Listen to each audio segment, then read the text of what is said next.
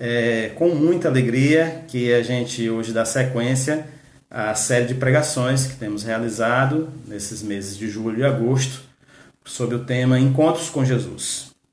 Nós estamos refletindo sobre alguns dos muitos encontros que o Senhor teve durante o seu ministério. O Senhor se encontrou, o Senhor Jesus se encontrou com gente do povo, líderes religiosos, oficiais, militares, todo tipo de gente se encontrou com Jesus. E esse pessoal teve toda a sua vida mudada através desse encontro. Nós já vimos aqui nessa série o encontro de Jesus com o homem de Gadara, a mulher que estava doente há 12 anos, Jairo, e a sua filha que estava às portas da morte. Vimos também a história do encontro de Jesus com o centurião, aquele militar de Cafarnaum, e também que estava com um escravo doente, na verdade, e também o homem rico, que queria herdar a vida eterna. São alguns exemplos de encontros que pessoas tiveram com Jesus, pessoas que tiveram suas vidas transformadas por ele. Hoje nós vamos meditar sobre o encontro de Jesus com uma mulher. Uma mulher que tinha um perfume caríssimo. Esse episódio, essa história, ela é narrada nos quatro evangelhos. E nós vamos é, nos debruçar principalmente sobre o texto registrado no Evangelho de Mateus. Então eu quero convidar você a abrir sua Bíblia no Evangelho de Mateus, no capítulo 26, e nós vamos ler do verso 6 até o verso 13, aonde Mateus registra a história do encontro de Jesus com essa mulher que tinha um perfume caríssimo. O texto da palavra de Deus diz assim, Mateus 26, a partir do verso 6. Estando Jesus em Betânia, na casa de Simão, o leproso, Aproximou-se dele um, uma mulher com um frasco de alabastro contendo um perfume muito caro. Ela o derramou sobre a cabeça de Jesus quando ele se encontrava reclinado à mesa. Os discípulos, ao verem isso, ficaram indignados e perguntaram: por que esse desperdício? Este perfume poderia ser vendido por alto preço e o dinheiro dado aos pobres. Percebendo isso, Jesus lhes disse: por que vocês estão perturbando essa mulher? Ela praticou uma boa ação para comigo. Pois os pobres vocês sempre terão consigo, mas a mim vocês nem sempre terão. Quando derramou este perfume sobre o meu corpo, ela o fez a fim de me preparar para o sepultamento. Eu lhes asseguro que onde quer que este evangelho for anunciado em todo o mundo, também o que ela fez será contado em sua memória. Vamos orar. Ó Espírito de Deus, nós te pedimos, Senhor, fala ao nosso coração, que a tua palavra, um dia inspirada por ti, possa hoje chegar aos nossos corações com toda a força, a perspicácia e o discernimento que o Senhor queira dar a ela. Nós oramos em nome de Jesus Cristo. Amém. Betânia, a cidade em que a nossa história se passa, era uma vila, uma vila pobre que ficava a cerca de 3 quilômetros de Jerusalém. Ficava a caminho de Jericó. Provavelmente Betânia ficava do lado leste do Monte das Oliveiras, aos pés do monte. Era em Betânia que João Batista, por exemplo, batizava. Por diversas vezes, quando é, ia até Jerusalém, o Senhor Jesus ficava hospedado em Betânia também. Uma dessas vezes foi quando ele conversou com Marta, Maria, sobre o que era mais importante na vida. Está é, lá registrado em Lucas, no capítulo 10, a partir do verso 38. Foi também em Betânia que o Senhor ressuscitou Lázaro, que era inclusive irmão de Marta e Maria. Está registrado em João, capítulo 11, a partir do verso 1. E foi nas proximidades de Betânia que o Senhor Jesus foi levado aos céus. Então, assim como Cafarnaum, Betânia também está no centro do ministério de Jesus Cristo. Faltavam dois dias para a Páscoa, quando um fariseu chamado Simão, que havia sido curado por Jesus, no texto ele é chamado de o leproso, mas ele tinha sido curado por Jesus, ofereceu um jantar em homenagem ao Senhor. Marta possivelmente era um dos, uma das que servia nessa festa, e Lázaro com certeza um dos convidados que estavam sentados à mesa com Jesus e com os demais. Jesus sabia que em poucos dias ele iria a Jerusalém. E ele sabia que em Jerusalém ele seria preso e morto. Ele sabia que essa prisão seria uma prisão para a morte. Por isso havia uma certa tensão no ar naquele momento, porque os discípulos estavam atônitos com a resignação de Jesus diante da sua morte. Os discípulos, eles, eles imaginavam, eles achavam que o fim do Messias, tão esperado, não poderia ser morrer em Jerusalém e muito menos morrer agora, no começo de todo o ministério. Nesse contexto todo, acontece esse jantar oferecido a Jesus. E para compreender melhor, para a gente compreender melhor essa cena, é preciso saber que no tempo de Jesus, as refeições elas não eram feitas em mesas como nós conhecemos, essas mesas altas de quatro pés e ficam mais ou menos na altura do peito aqui. Não, não era, não era dessa maneira e nem eram usadas as cadeiras que nós costumamos usar hoje, cadeiras em que nós sentamos e ficamos é, eretos, sentados. É, os costumes eram diferentes. Eles usavam uma espécie de sofá sem encosto, nos quais as pessoas se deitavam. Próximos a esses sofás eram haviam mesas baixas nas quais eram postas a alimentação, mesas bem baixas mesmo, de maneira que as pessoas podiam se deitar nos sofás e se servir nessas mesas que ficavam próximas. Quem estivesse servindo as mesas circulava, portanto, por trás desses sofás e ah, onde os convidados estavam sentados. E, e, outra questão interessante é que se houvesse um convidado de honra, esse convidado seria colocado no sofá mais próximo do anfitrião, de maneira que ele pudesse desenvolver ali uma conversa é, tranquila com aquele que tinha lhe recebido em sua casa. Bom, nesse jantar promovido por Simão, aparece uma mulher. Aparece uma mulher chamada Maria. O apóstolo João diz que essa Maria que aparece lá era irmã de Marta e de Lázaro. Você pode ver em João capítulo 11. Lucas afirma que ela se aproximou por trás de Jesus e parou aos pés dele e começou a chorar. E aí dá para a gente entender a cena, porque Jesus possivelmente estava deitado num desses sofás, apoiado por um dos braços, com as pernas esticadas, e essa mulher então se aproxima por trás desse sofá e ela para nos pés de Jesus e começa a chorar com as lágrimas sendo derramadas sobre os pés de Jesus. Maria, essa mulher, levava consigo um frasco, um frasco de perfume feito de alabastro. O alabastro é uma espécie de pedra de calcário macia, uma pedra de grande valor que era usada no Antigo Oriente para produzir pequenos frascos de perfume. Maria levava consigo um frasco. Nesse frasco cabia, segundo o texto bíblico, uma libra de perfume, aproximadamente 360 gramas de perfume. O frasco era tão bonito que quando Maria entrou com ele na festa, todos notaram quando ela se aproximou de Jesus levando aquele frasco de perfume feito de alabastro. Dentro do frasco, dentro do frasco de perfume, um bálsamo precioso havia sido colocado. O texto da palavra diz que esse bálsamo era de nardo puro. O nardo era retirado de uma planta aromática e com essa planta se fazia perfume. Acontece que essa plantinha nascia no Himalaia, entre 3.000 e 305 mil metros de altitude. Era muito difícil pegar o nardo, de maneira que o preço dele era exorbitante e eles eram vendidos, a essência de nardo era vendido como algo, uma, algo muito caro, muito, muito raro. Maria, no entanto, levava consigo um frasco de nardo puro. Os discípulos avaliaram o perfume, o preço do perfume, por cerca de 300 denários. Bom, um denário é um dia de trabalho de um trabalhador normal, um salário mínimo da época. Então era como se fosse 10 meses de trabalho de um trabalhador normal. Algo como 10.800 reais hoje. Esse foi o preço com que o perfume foi avaliado pelos discípulos.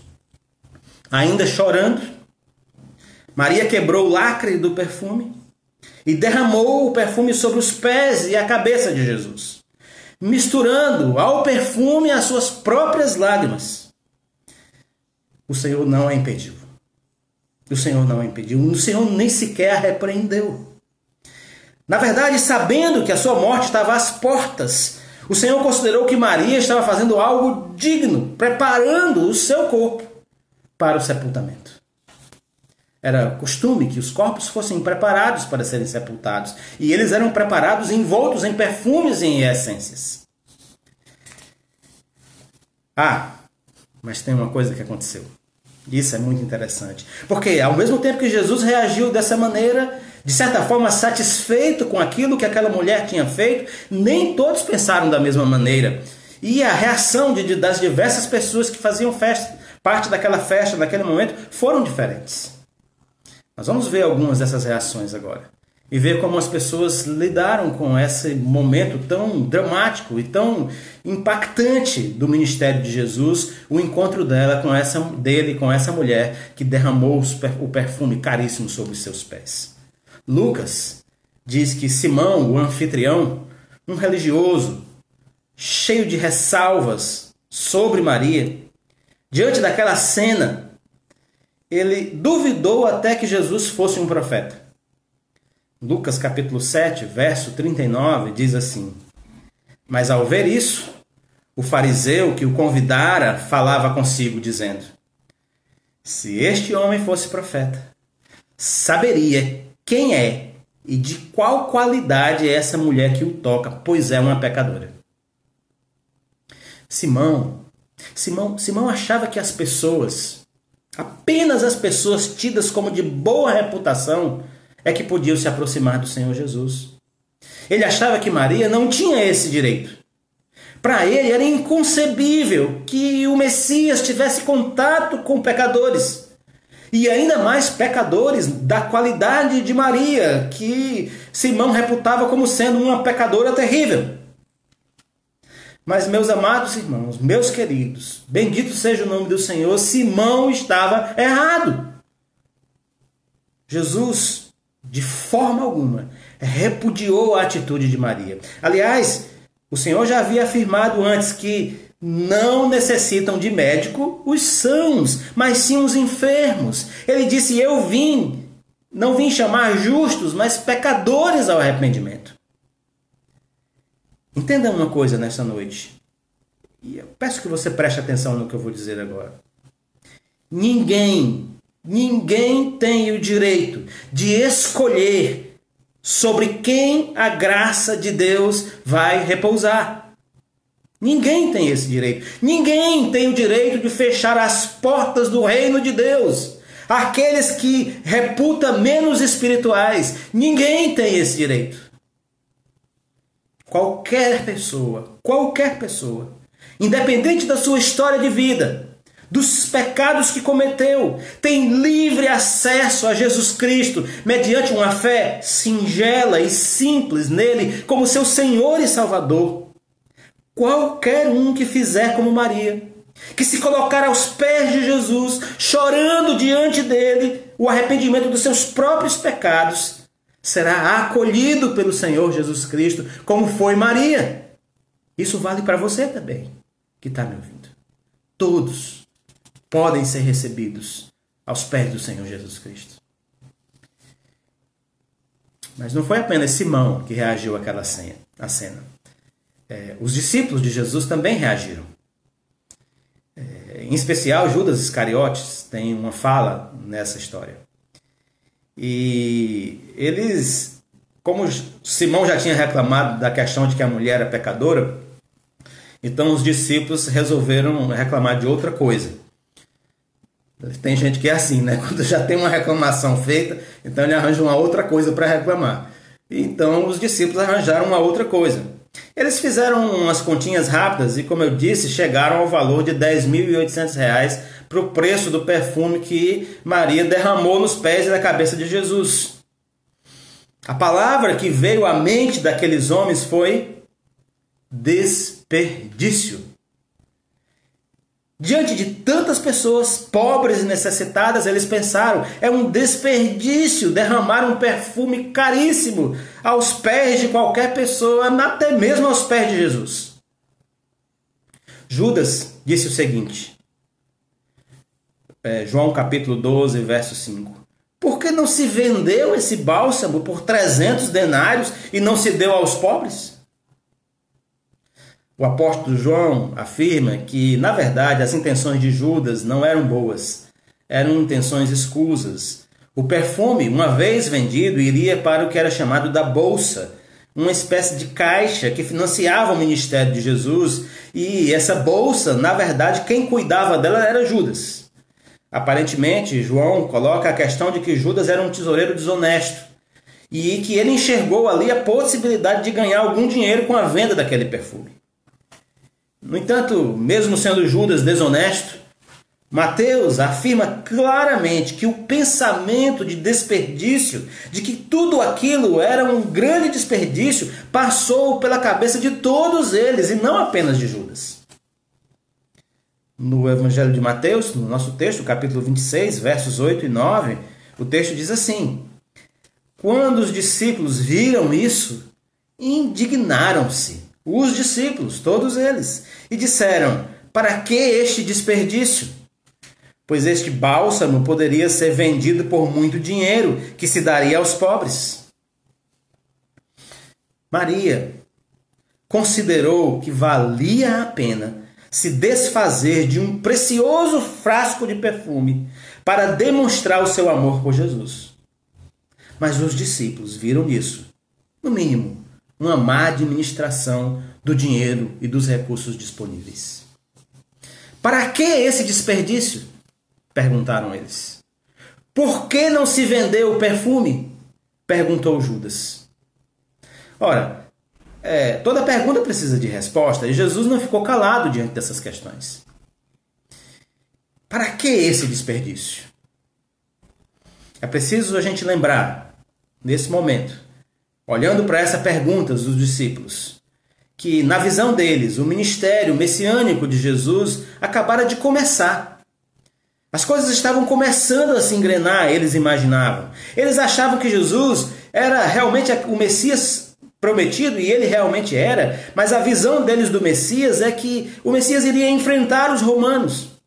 E que enfrentando os romanos, ele iria por fim libertar o povo de Israel da opressão que pesava sobre eles. Portanto, era bastante razoável que nessa empreitada, que ainda seria muito longa, se preservassem recursos para que se chegasse até o final. Para que então jogar um vidro caro de perfume fora? Era melhor vender e guardar o dinheiro, ou, quem sabe, como eles disseram, dar aos pobres. E, embora Jesus já tivesse dito, a verdade é que os discípulos não podiam, não estavam conseguindo lidar com a ideia de que o Cristo de Deus o Messias libertador, seria preso, maltratado e por fim crucificado. Eles não estavam conseguindo lidar, embora Jesus já tivesse falado sobre isso várias vezes e de diversas maneiras.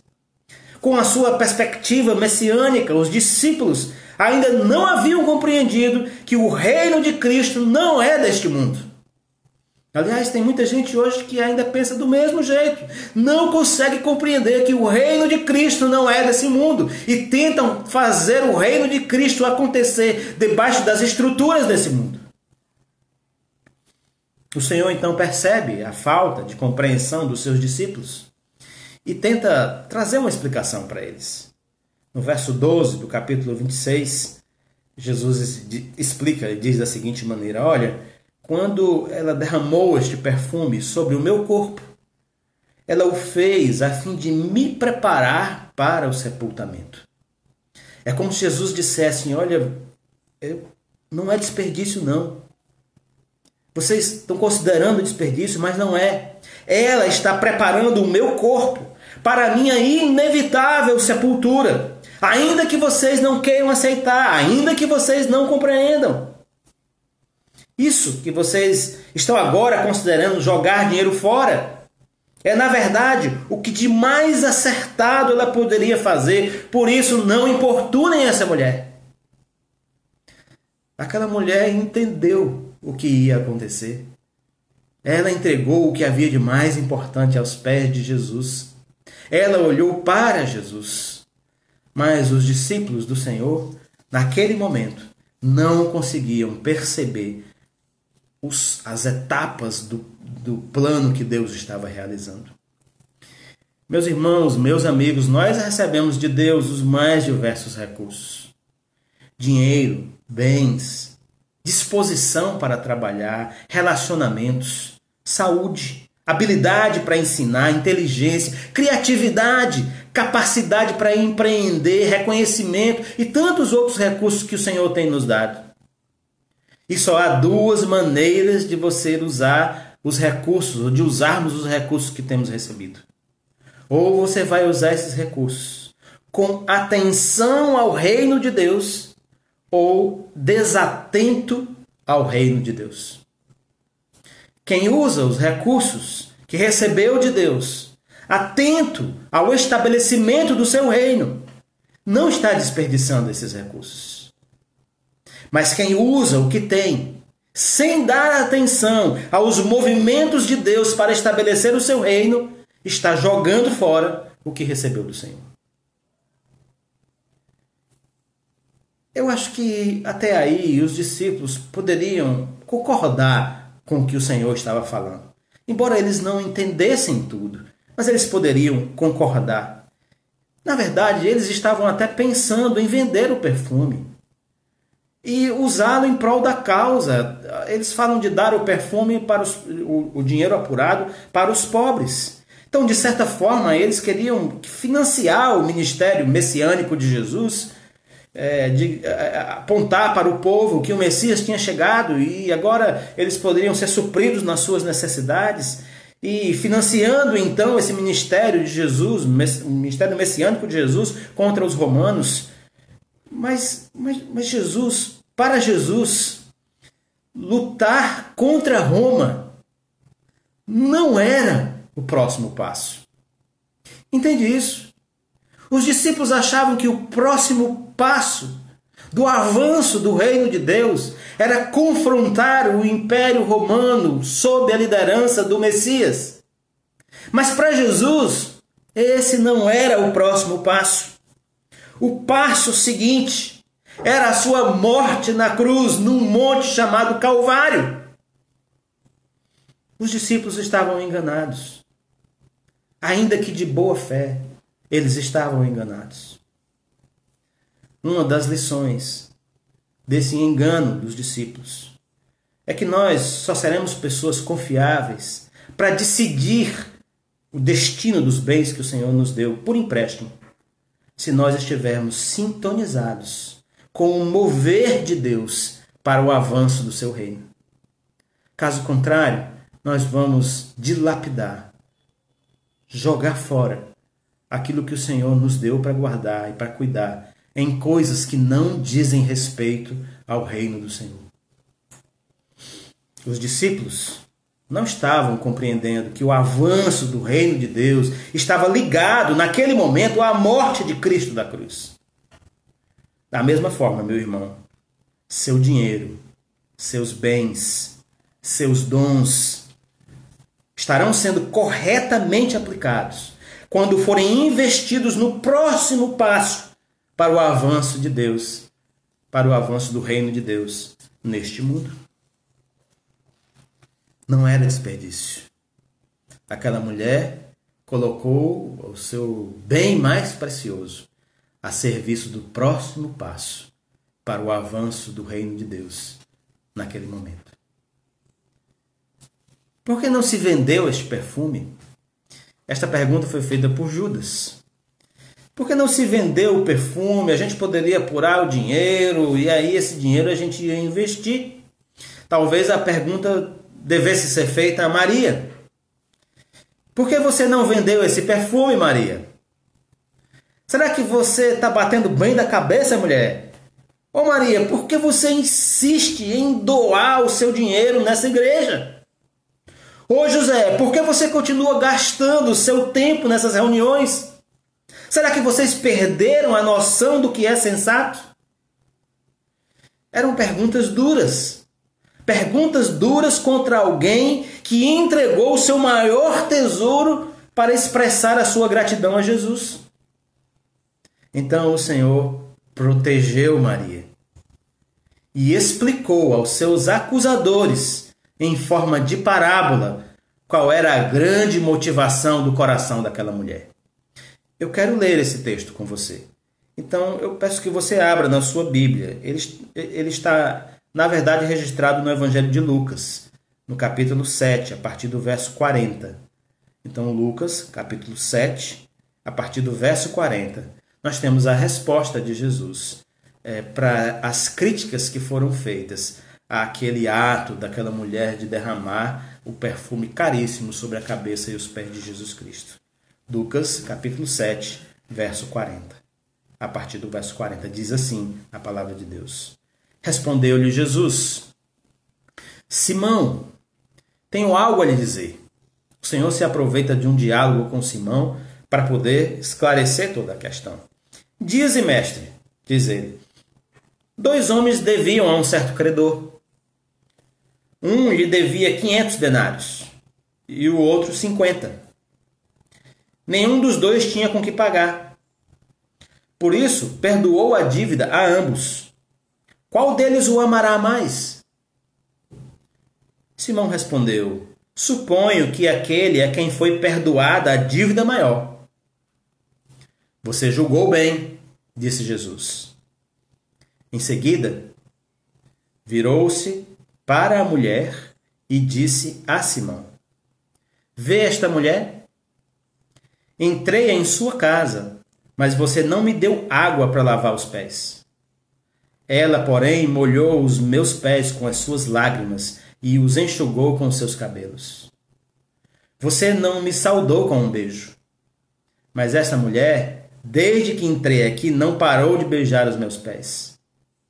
Você não ungiu a minha cabeça com óleo, mas ela derramou perfume nos meus pés.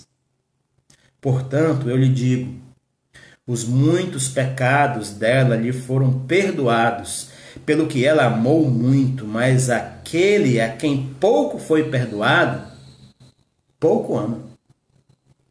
Então Jesus disse a ela: Seus pecados estão perdoados. Que coisa tremenda, meus irmãos, como o Senhor respondeu àquelas questões que estavam sendo feitas e expôs de maneira bela, maravilhosa, a motivação que nasceu no coração daquela mulher. Maria quebrou o vaso de alabastro com nardo puro e o derramou sobre os pés e a cabeça do Senhor, porque o seu coração estava cheio de gratidão. Ela era uma pecadora, ela sabia que era uma pecadora, mas ela havia alcançado o perdão do Senhor. Ela não fazia parte de nenhuma família importante de sacerdotes. Ela não tinha possivelmente um profeta na sua linhagem, ela não era uma profunda conhecedora da Torá e nem mesmo é, alguém recebido nas sinagogas. Não. Os seus pecados eram muitos e conhecidos de todo mundo. Mas o perdão de Jesus era ainda maior, por isso seu coração estava cheio de gratidão. E isso era muito mais valioso do que um frasco cheio de perfume caro. O Senhor merecia muito mais do que aquele perfume. Meus amados irmãos, meus amigos, enquanto nós não compreendermos o quanto somos pecadores, o quanto é, enquanto nós não compreendermos quantos nossos pecados ofendem ao Senhor, não haverá lugar em nosso coração para verdadeira gratidão. Entende isso? Primeiro é preciso se instalar de forma definitiva dentro de nós o convencimento a respeito da ofensa dos nossos pecados. Nós não somos pessoas boazinhas tentando ser legais. Nós somos pecadores que carecem da graça perdoadora do Senhor Jesus Cristo. Enquanto nós nos acharmos dignos, capazes de fazer algo de valor para Deus, nós não vamos compreender a graça do Senhor Jesus, uma graça que perdoa o pecador arrependido. Enquanto acharmos que podemos nos sair bem vendendo o perfume, nós não vamos ter coragem para quebrar aos pés dele os nossos próprios vasos de alabastro. Eu estou perto de terminar agora. Essa é a história de Simão. Também de Simão. Um homem que se julgava superior. Um homem que nada tinha a agradecer.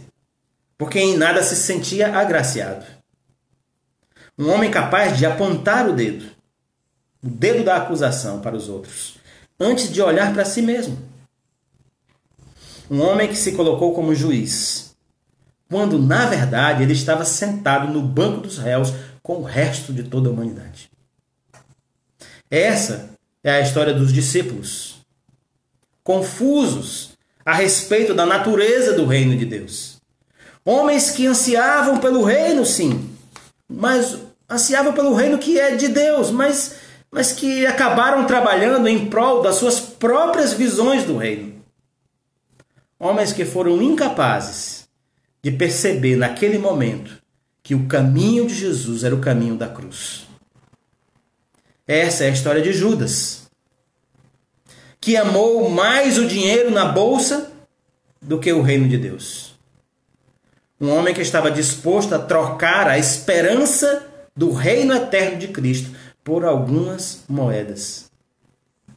Um homem capaz de apontar o dedo da acusação contra a gratidão de uma mulher que entregava o seu maior tesouro aos pés de Jesus.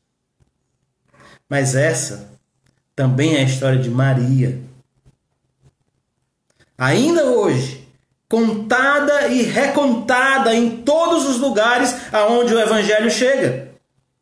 É a história de uma mulher pecadora, sim, cheia de gratidão, que abriu mão de algo muito precioso aos olhos de todas as pessoas e fazendo isso tomou parte do avanço do reino de Deus neste mundo.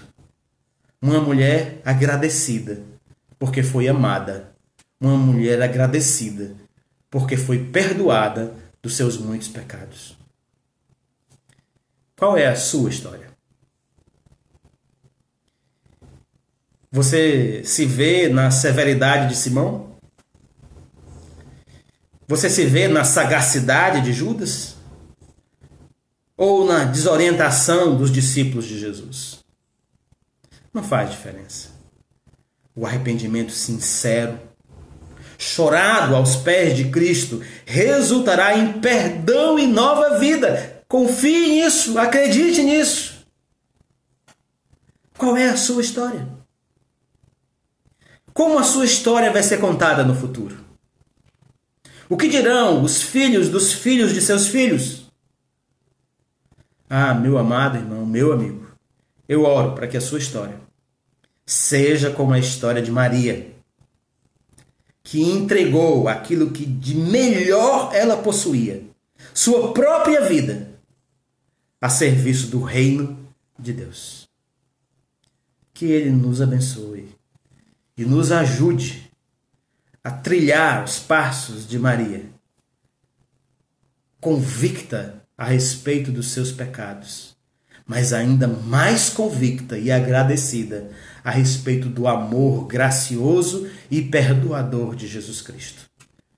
Que assim a gente possa caminhar, nos juntarmos ao Senhor naquilo que Ele está realizando neste mundo, fazer parte, assim, do avanço do reino de Deus, colocando todos os recursos que temos, a nossa própria vida, à disposição daquele que nos amou também com sua própria vida. Que Ele nos abençoe, meus irmãos.